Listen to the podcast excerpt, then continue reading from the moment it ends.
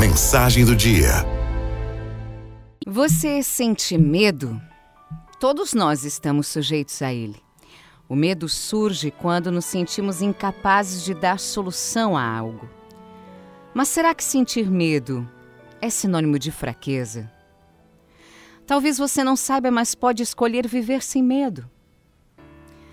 Você tem vivido circunstâncias aparentemente sem solução? Tem se sentido ameaçado por algo, por alguém? Está preocupado? Está com medo?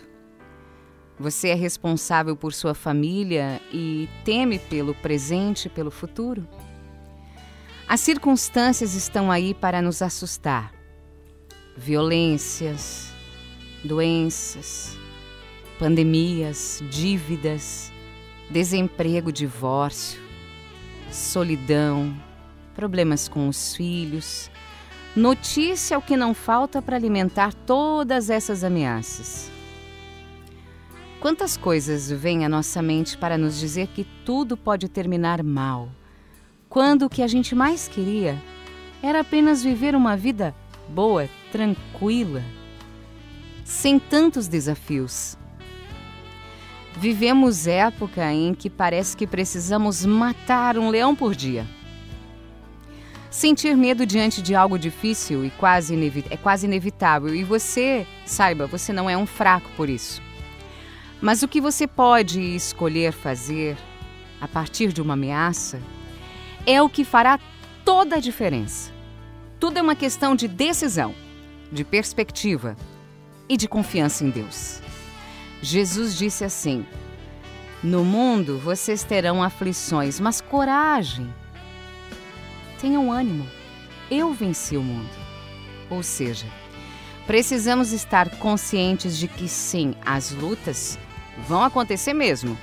E por isso precisamos aprender a nos posicionar. Afinal, nós temos um Deus que nos protege, nos guarda, nos dá estratégia, nos consola, nos fortalece e nos dá vitória. Nós precisamos assumir a nossa posição de filhos de Deus.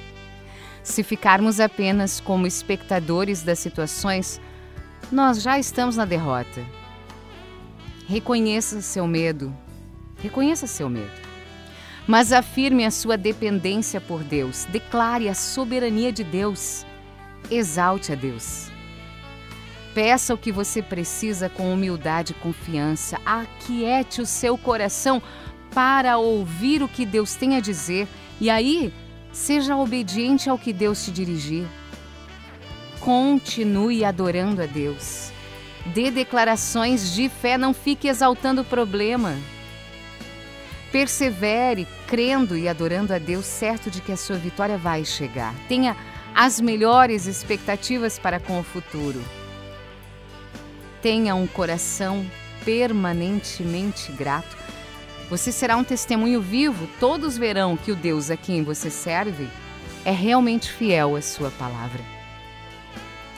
Quando a pessoa permite que o medo entre na vida dela, ela faz o quê?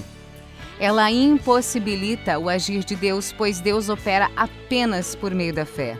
Medo e fé, preste atenção. Medo e fé, eles são opostos, nunca andam juntos. Quando a pessoa é dominada pelo medo, a fé já foi embora há um tempão.